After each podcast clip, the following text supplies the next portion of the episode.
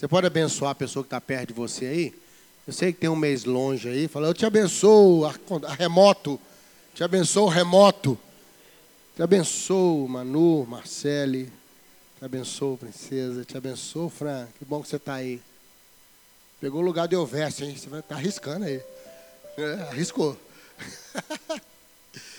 Glória a Deus. Estamos juntos aqui hoje pela graça do Senhor. Amém, querido? Deus é bom. Podemos abençoar você que está aqui, o pessoal que está na internet também nos vendo. Que Deus nos abençoe, que juntos possamos caminhar na graça do Senhor. Nosso Bereia começou, amanhã primeira aula. Quem puder estar conosco na quarta às 20 horas ou na quinta às 15 horas aqui no salão, será muito bem-vindo, né? 27 anos só que nós estamos aqui, né? Eu brinco com o pessoal do Beré que o dia que eu não puder vir uma cadeira dessa dá aula no meu lugar, né? 27 anos, não é? Né, Rodolfo? 27. O Rodolfo está aí com a gente já na estrada há um tempo. Né? E esse semestre nós vamos falar sobre paz nas fronteiras. Não é? Que nossos limites estejam em paz. Amém? E amanhã nós vamos começar então a ver na palavra de Deus o que ela fala sobre fronteiras, sobre limites, sobre avançar, ficar, guardar a fronteira, não é? Nós vimos esses dias a questão da fronteira do Brasil com a Venezuela. É ali que as coisas acontecem, né? É na fronteira. Então que Deus possa te abençoar. Nós vamos ter o nosso momento de oração agora. É, é o momento que a gente coloca diante do Senhor aquilo que dói. Amém? Aquilo que dói. Às vezes dói na alma, né, Fran? Às vezes dói no corpo, às vezes dói na mente, mas às vezes dói, é ruim quando dói. Eu lembro que meu pai contava que tinha uma senhora ela tinha uma doença que causava nela uma dor crônica de cabeça. Não lembro hoje que doença que é. Ela tinha uma dor contínua, contínua, contínua com aquela dor. E ela falou com meu pai que às vezes o desespero era tão grande que ela batia a cabeça na parede para sentir uma dor diferente. Para sentir uma dor diferente. Dor é uma coisa horrível. Nós vamos colocar nossas dores. Ele é homem de dores, diz a Bíblia. Isaías 53 diz que ele é homem de dores, sabe o que é sofrer. Não é um Deus sim, distante, um Deus que. Deus sente conosco. Eu queria incluir as famílias dos meninos que foram mortos em Suzano. Quero incluir as famílias dos que mataram os meninos em Suzano, estão sofrendo muito, principalmente a mãe do rapaz que matou. Eles estão sofrendo até ameaça de morte pela internet. Né? A família está sendo responsabilizada. Quero orar pelas famílias dos 49 muçulmanos que foram executados na mesquita na Finlândia, na Nova Zelândia. Na Nova Zelândia. Pastor muçulmano? Não, gente. Gente. Família. Eu quero ser diferente. Eu quero orar por eles. Não sei se eles orariam por mim. Mas Jesus disse para a gente orar por todos, não é? E abençoar. Beira, Moçambique, 90% da cidade está destruída. Minha sobrinha é missionária em Beira. Nós estamos sem contato com ela há dois dias. Recebemos informação de outros missionários em Maputo, que é pertinho que ela está bem, graças a Deus. Né? Nenhum missionário morreu, todos estão bem. Teve um, uma casa onde abriga alguns missionários, que o muro caiu, a casa estava correndo perigo lá e eles correram para uma padaria perto, escaparam. Tem uma missão em Beira que a, a, a essa sim, a casa foi destruída, mas nenhum missionário se machucou. Só um missionário que foi socorrer uma família e a telha de zinco caiu em cima dele e cortou, machucou, mas nada mais sério. Mas o povo está sofrido demais lá. 90% da cidade foi destruído. Desde 2001 não passava um ciclone tão violento em Beira, que lá é rota de furacão, de ciclone, igual na Flórida. mas violento como esse. Não é? Com ventos a mais de 100 por hora. Graças a Deus, o prefeito estava com medo de ter um tsunami, né? Ondas de, ondas de 10 metros lá, beira, beira é beira-mar. Mas não vieram as ondas, só uma tempestade que ainda está chovendo. A previsão é chover até quinta-feira, Fabão. E eles estão tendo que socorrer as pessoas, tudo debaixo de chuva. Não é? E nós vamos orar por eles. Tem gente lá que perdeu tudo. Em Brumadinho teve uma senhora que perdeu três filhos de uma vez, debaixo da lama. E o quarto filho ainda não foi encontrado. Se você quer pôr algo diante do Senhor, além dessas coisas que eu coloquei, porque os dias são maus, fica de pé que nós vamos orar. Quero abençoar você, quero abençoar a sua casa. Amém, Anderson? Quero abençoar a sua história. Quero abençoar quem você levantou para abençoar. Quero respeitar a sua dor, como Jesus faz com nossas dores. Jesus sempre foi extremamente respeitoso com a dor das pessoas. Extremamente respeitoso. A maneira como ele aborda a viúva que leva o filho para ser enterrado em Naim é impressionante. A delicadeza, a compaixão com que ele se aproxima dela. E delicadamente ele disse: mulher, não chores não precisa chorar.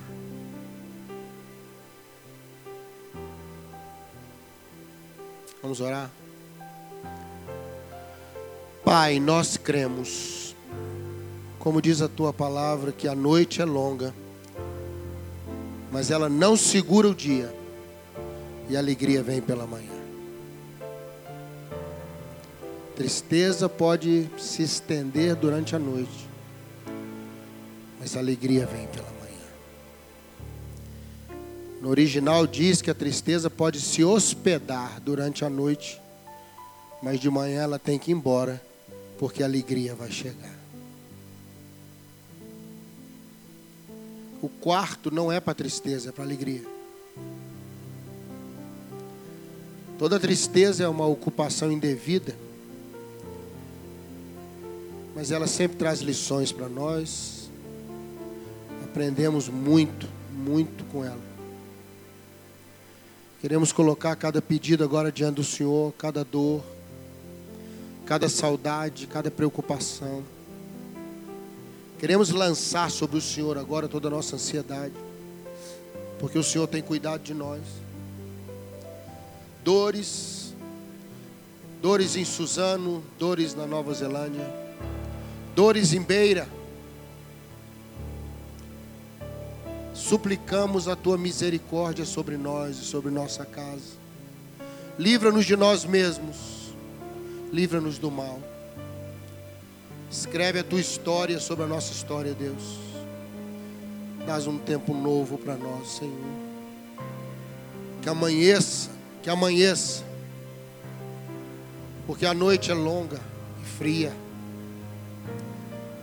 Renova saúde, força, paz Obrigado por tudo que o Senhor tem feito por nós. No nome de Jesus. Amém. Amém, queridos. Vamos sentar. A gente compartilhar a palavra de Deus. Quero agradecer os irmãos que têm nos ajudado, trazendo leite, trazendo material não perecível. E eu gostaria de estimular você nas terças-feiras a trazer. Pode colocar perto daquela porta de vidro da entrada ali no cantinho, tem um espaçozinho para isso será bem direcionado a famílias que são muito abençoadas. Essa igreja é extremamente criteriosa no uso dos seus recursos. Então, todas essas coisas que chegam para a área social são usadas na área social. Eu sou testemunha disso. Né? Quantas vezes eu trago solicitação de uma cesta, de um leite, a igreja é generosa, paciente, nos ajuda, não é, e nos abençoa. Também os outros pastores, né, têm esses acessos é melhor do que eu. Mas eu queria agradecer e estimular você a participar disso. Amém?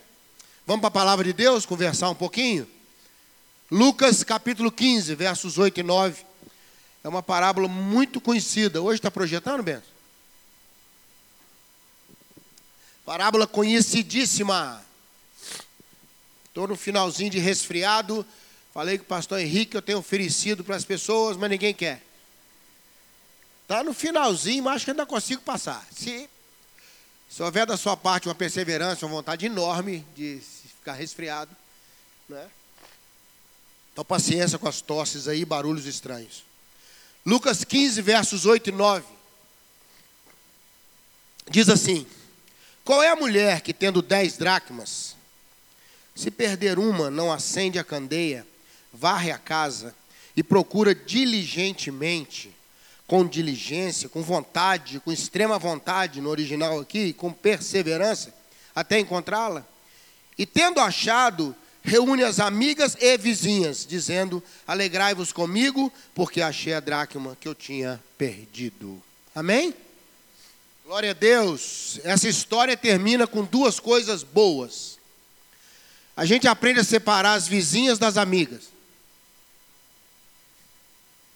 A gente aprende a, a entender quem é quem. Não é verdade? Isso é muito importante. Quando a gente encontra o que se perde, quando a gente perde algo importante e encontra, a gente sabe colocar as pessoas nos seus lugares certos. Tá? Não negativamente, mas positivamente, porque ela convidou todo mundo. E a segunda coisa é festa, é alegria.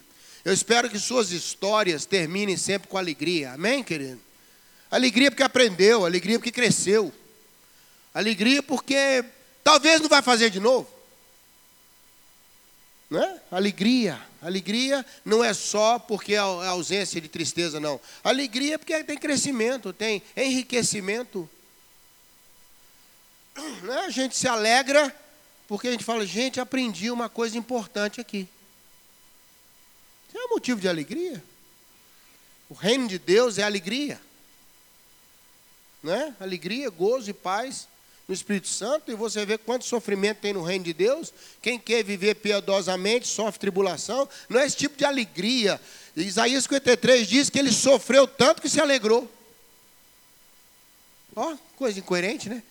Diz que a entrega dele, né, pelas suas dores, fomos sarados e ele ficou alegre, ficou alegre com o fruto do seu penoso trabalho, trabalho, ficou feliz.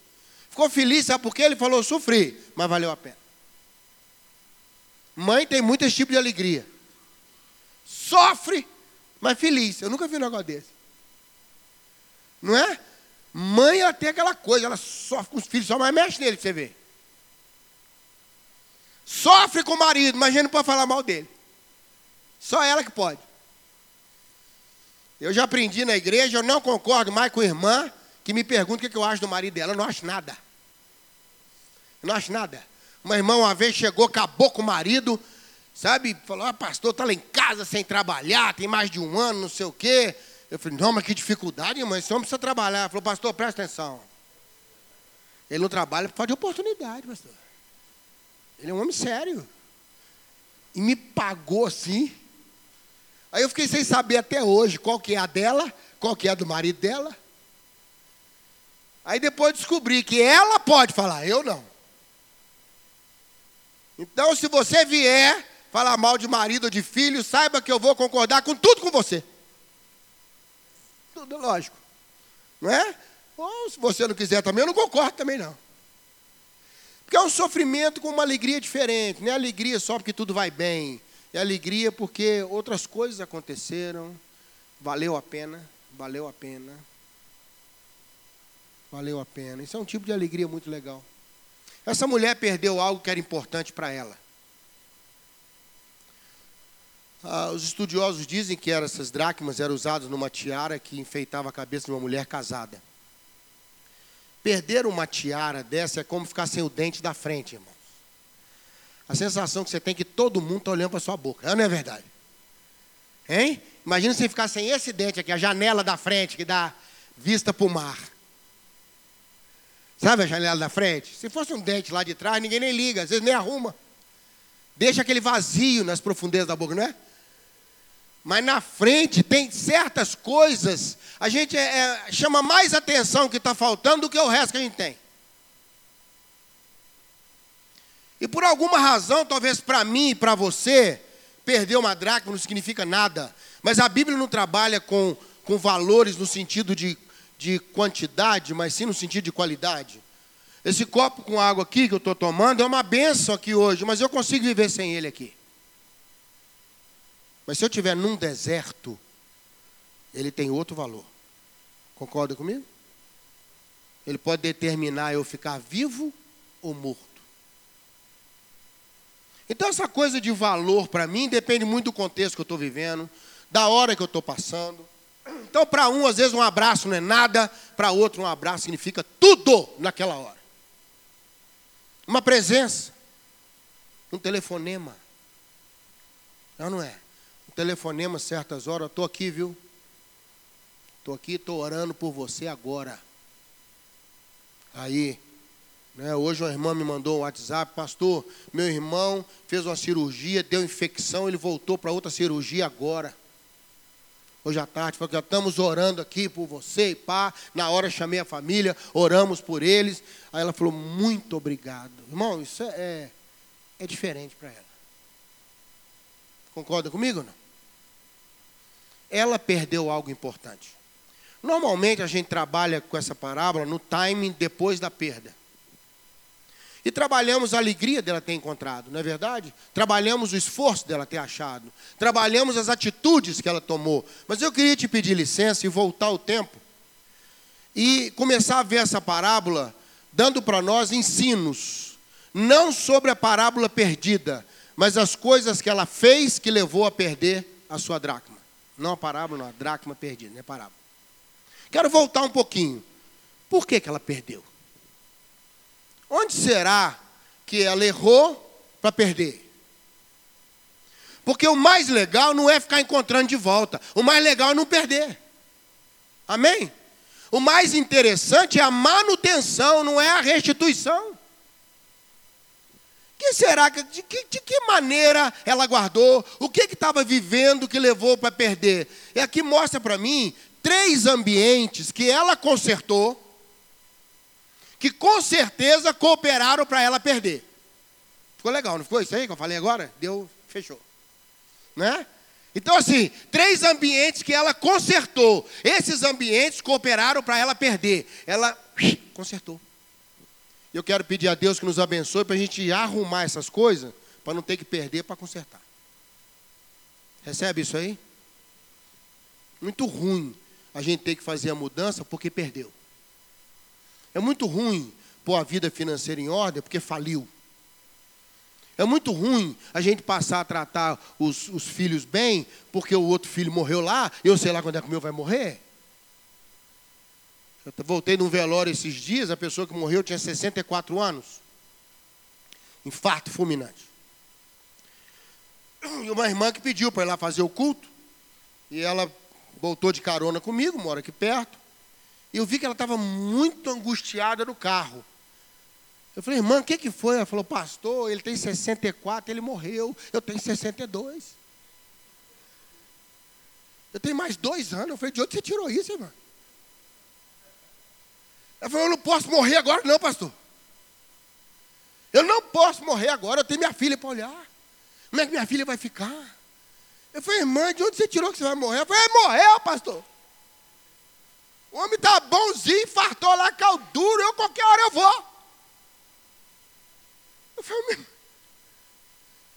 me ajuda aí. Eu falei, olha para mim, você não vai morrer. Quase que eu vou, tem certeza? Eu te garanto que ela não ia sair assim de um aniversário.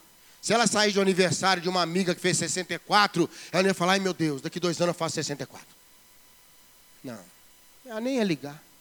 Que a Bíblia diz que na casa de luto a gente pensa, na casa de festa a gente só sente. Ou não é? Vamos pedir a Deus que nos abençoe para que esses ambientes não aconteçam conosco. E Deus te dá a benção de você manter o que Ele tem te dado. Amém, querido? Recebe essa benção aí. Qual foi a primeira coisa que ela fez? Projeta para mim, por favor, querido. Qual foi a primeira coisa que ela fez? Verso 8. Hein? Acendeu a candeia. Essa casa tinha pouca luz. Não é? Ela acendeu a luz, ela pediu mais luz para achar. Quem sabe ela perdeu porque tinha menos luz. Luz é revelação, luz é discernimento, luz é claridade para ver. E sabe, irmãos, a gente vai aceitando menos luz, aí a gente começa a ver de qualquer jeito. A gente começa a deixar a coisa com menos, de, menos discernimento. A gente vai no que deu para ver. Está entendendo o que eu estou falando? A gente não preocupa em saber o que, que Deus está achando daquilo. Sabe o que, que Davi orava? Senhor, derrama luz nas minhas trevas. Sabe o que, o salmista diz? O Senhor é a minha luz e a minha salvação. Então eu vou ter medo de quem? Se uma guerra levantar contra mim, eu estou tranquilo, por quê? Porque eu tenho luz. Se andarmos na luz, como Ele na luz está, temos comunhão. Sabe por que nós temos comunhão? Porque na luz eu vejo o outro melhor. Essa casa estava na penumbra. Jesus fala que acender a candeia e colocar debaixo da cama não adianta nada. Não é? Coloca lá na parede com um ganchinho que tinha de metal assim. Eles punham a candeia naquele ganchinho de metal, iluminava a casa. Jesus falou: já que vai iluminar, põe no lugar que ilumina de verdade. Não põe no lugar que não ilumina nada. Era uma casa que foi deixando a luz diminuir. Menos luz vê menos o outro, vê menos a situação, vai ver o que dá, só vê quando está perto. Que Deus nos abençoe para não faltar luz na nossa casa, não diminuir a luz na nossa casa. Lâmpada para os meus pés é a tua palavra e luz para os meus caminhos. Qual que é a luz da Bíblia na sua casa? Até onde a Bíblia ilumina a sua casa? Ela é o farol da sua casa? Ou agora é outras coisas que estão iluminando a sua casa? Não é verdade? Se ela pediu luz, né, Sandra? Porque não tinha luz. Pouca luz. Irmãos, toda vez que o ambiente começa a ter menos luz e a gente começa a ficar meio na penumbra, penumbra para mim é pior que a escuridão que na penumbra você vê mais ou menos.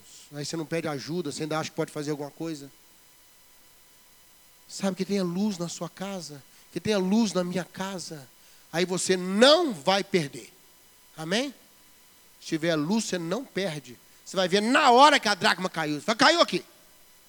Essa aqui, ó, me dá aqui. Na hora, você vai ter luz. Você não vai ter a perda. Você pode ter o início da perda. Mas rapidamente você tem a recomposição das coisas. Desejo do meu coração para o seu coração que você não perca nada do que Deus tem te dado. Nada.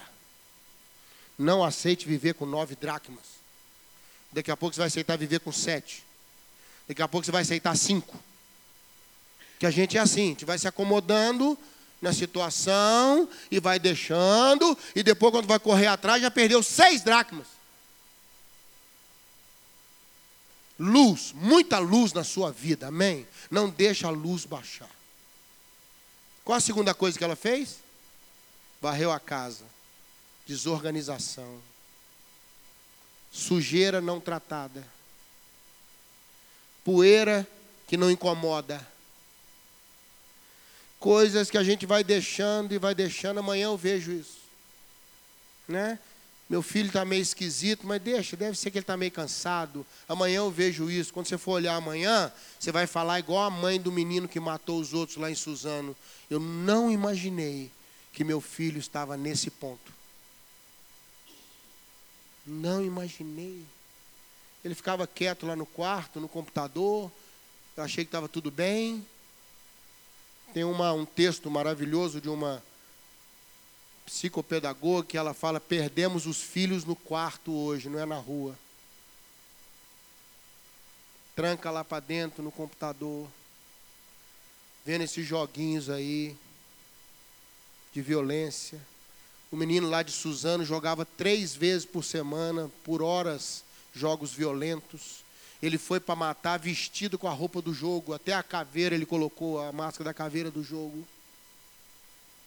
O homem que matou na Nova Zelândia se vestiu a caráter como no jogo, a arma toda enfeitada como no jogo, e filmou ele matando igual no jogo.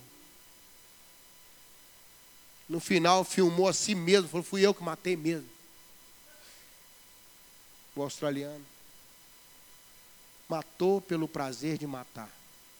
É a única espécie que faz isso, nenhum animal faz isso. Mata por prazer.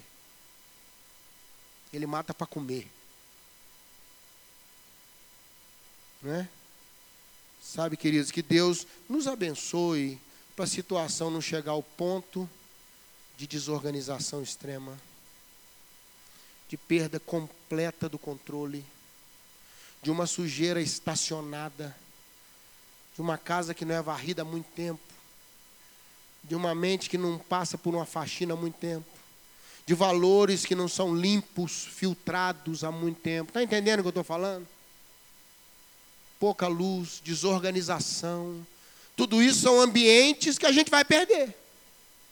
E vai perder algo importante. Ela perdeu a dracma. Você pode perder o casamento, pode perder os filhos, pode perder o cônjuge, pode perder o pai, a mãe, pode perder amigos, pode perder a sua fé. E olha a terceira coisa, queridos. Qual foi a terceira coisa? Diligência, contrário da negligência. Relapsos, qualquer jeito. Se der, deu. Irmãos, quando o ambiente começa assim, cada um faz o que pode ninguém faz o que deve. Saiu agora essa, essa saiu agora. Estava pensando aqui. Não é? Cada um faz o que pode e ninguém faz o que deve. Porque cada um faz um pouquinho, não resolve nada. Não... Sabe? Aquela coisa de vou fazer essa ideia, mais ou menos, tá bom, tá bom. É o perigo do tá bom. Você está esgotado, qualquer coisa tá bom, já viu? Ô mãe, não acabei de arrumar o quarto, não. Faltou só lavar não sei o quê, tá bom. Ó, esse mês eu não sei se vai. Tá bom, tá bom, tá bom. Tá bom coisa nenhuma. Né? Falta força. Falta falta pegada. São situações que estão sendo conduzidas por si mesmas. São filhos à deriva.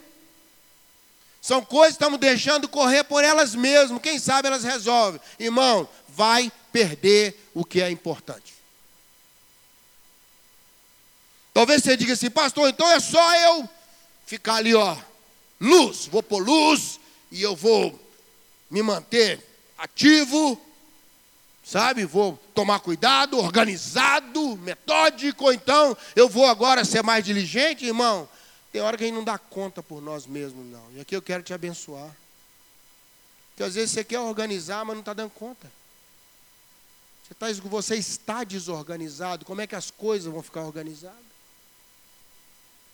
Você está esgotado, você tentou tudo que você podia, não está achando nada. Aí sabe o que acontece? Não é que você largou a situação para lá, não. Você esgotou.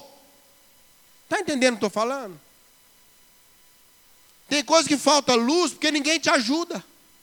Porque não tem ninguém para amar você e te ajudar a pôr no caminho certo.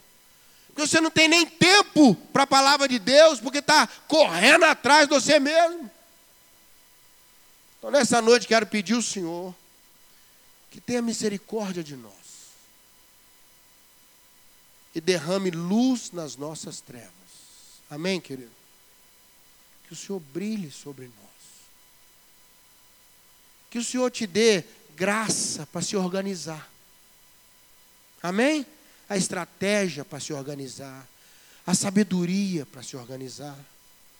Que Deus te dê força para ter diligência renove a sua fé, renove a sua esperança, te dê força para achar o que você precisa achar, porque às vezes eu sei que está ali, mas não tem força para chegar, irmão. Teve um homem que o filho dele estava com aquela epilepsia engordurada com capeta. E jogava o menino no fogo, jogava na água, jogava para matar, e aquela confusão. E Jesus chegou para ajudar. E o pai falou assim: tem misericórdia de mim, aumenta a minha fé. Eu não dou conta. Eu não, não creio o suficiente.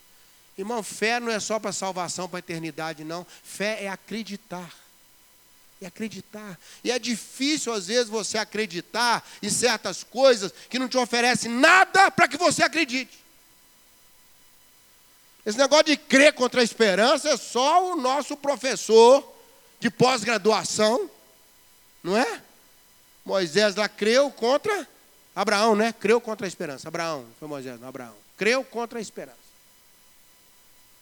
Não é fácil, não, meu irmão. Não é fácil você segurar uma situação quando não tem nada para segurar. Nada. Nada te motiva. Então eu não quero olhar para essa parábola e dizer: esta mulher está errada, tinha que rever esses ambientes. Eu não conheço ela, não sei o que ela estava vivendo. Eu não sei se desorganizou porque ela estava esgotada. Não sei se acabou a luz porque ela não tinha força para iluminar a candeia. Eu não sei se ela estava sem condição pessoal de procurar com a força necessária. Eu quero é que Deus abençoe a mim e a você. Para a gente terminar discernindo melhor as pessoas em festa. Amém? Recebe essa palavra hoje. Eu não sei qual dessas três coisas você está precisando mais hoje. Se você precisa ter mais esclarecimento da situação, se você precisa ter mais organização dentro da situação, você está meio desorganizado, ou se você precisa de força para ir até onde tem que ir. Independente do que for, nós vamos terminar bem como essa mulher terminou. Nós vamos achar o que perdemos. Você crê nisso? Achar o que perdeu. Vamos pedir isso ao Senhor que nos, nos abençoe com uma, uma recuperação de vida. Irmãos, há coisas que nós perdemos que não vão voltar, não. Mas Deus pode trazer de volta aquilo que a gente era. E aquilo nos tirou. Deus pode nos recompor. Amém? Dessa perda enorme às vezes. Como pessoa, como gente. Vamos orar? Recebe essa palavra hoje. Deus abençoe você aqui. Abençoe quem está nos vendo lá na internet. Voltar o tempo um pouquinho. Não é ficar orando para achar. É orar para não perder. Que Deus te dê a bênção da manutenção e não só da restituição. Amém? Pastor, ore por nós.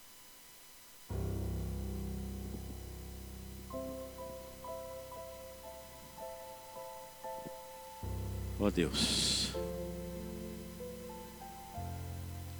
vivemos num tempo tão difícil. Como é verdade a tua palavra que diz que os dias são maus. E muitas vezes,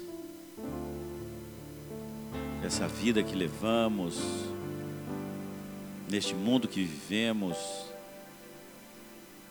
nos fazem viver na escuridão e na desorganização. E por causa disso nós perdemos, Senhor, e muitas vezes nos perdemos Ó oh Deus, mas muito obrigado por Jesus Cristo que veio. Como o pastor disse aqui, ele se alegrou no momento de, da aflição. Mas ele se alegrou porque cumpriu com aquilo que ele tinha que fazer por nós. E ele disse: valeu a pena. Pai, que esse seja um dia em que teu Espírito Santo ministre no nosso coração, para que essa palavra se torne verdade na nossa vida e que, pelo teu Espírito, nós vivamos na luz e vivamos de forma organizada. E que bom saber que somos igreja somos igreja, Senhor, e muitas vezes quando nos perdemos, temos um irmão, uma irmã, aquele que o Senhor deu o dom para naquele momento correto nos ajudar a nos encontrarmos e a encontrarmos aquilo que nós perdemos. Porque, Pai, como Moisés disse, se o Senhor não for comigo, eu não quero ir. Pai, nós estamos vendo num mundo que muitas vezes estamos perdendo a intimidade com o Senhor. por causa das circunstâncias, por causa daquilo que nos cerca. E nós queremos que nesta noite o Senhor nos mova a vivermos na luz de Jesus Cristo. Abençoa cada um de nós aqui, Pai, nessa alegria santa de podermos nos encontrar e encontrar aquilo que foi perdido. Porque a tua palavra diz que o Senhor veio para aquele que estava perdido. E o Senhor nos achou. E o Senhor diz que se nós o procurássemos, o Senhor deixaria ser achado. Ó oh Deus, que coisa boa nós recebemos essa ministração e pedimos que ela produza a cem por um na nossa vida. Oramos em nome de Jesus. Amém. Meu querido, um aviso aqui. Põe aí, Léo, para mim. Agora, na Semana Santa, 18 a 21 de abril, você que tem filho em casa, de 5 a, a, a 11 anos, eu quero te desafiar a enviar seu filho para o acampamento do DINC, os Incríveis Discípulos 2. É um tempo de bênção. É, nós vamos ministrar na vida dessas crianças. Eu quero já te desafiar a orar por este acampamento. Perto de 80, 90 crianças estarão lá. E a gente ainda tem uns 60 pessoas para olhar os meninos, né? Porque a pilha deles é de lítio e ela não acaba nunca, é igual o Doracel. Então vai ser um tempo de bênção. Ore, mas aqueles que quiserem se inscrever, vai ser uma bênção o seu filho estar conosco nesse tempo de ministração. E nós, nossa oração é de que cada criança, no tempo certo, ela possa confessar Jesus como Senhor e Salvador da sua vida. E continuamos aqui orando de sete e meia às oito e meia, de segunda a sexta-feira. Se você tem um pedido de oração, deixe aqui. Nós estamos orando. Cada dia temos um pastor aqui, temos um grupo de pessoas que tem sido fiel aqui nesse tempo. Mas não deixe de fazer o seu pedido de oração, porque queremos juntos, é, estarmos juntos, levando as cargas uns dos outros. Igreja não é só para a gente é, cumprimentar o outro, né? É a coisa mais hipócrita que tem aqui, né? Vocês já notaram? Às vezes, a gente encontra paz do Senhor, né? Aí depois ele vai embora, né? A gente esquece do outro. Mas que haja uma verdade na nossa vida de nós nos interessarmos uns pelos outros de fato. Essa é a igreja do Senhor. Nós queremos rir com você, mas queremos também te ajudar nesse tempo, né? De busca daquilo que se perdeu. Deus te abençoe, semana abençoada para você. Sem perder nada.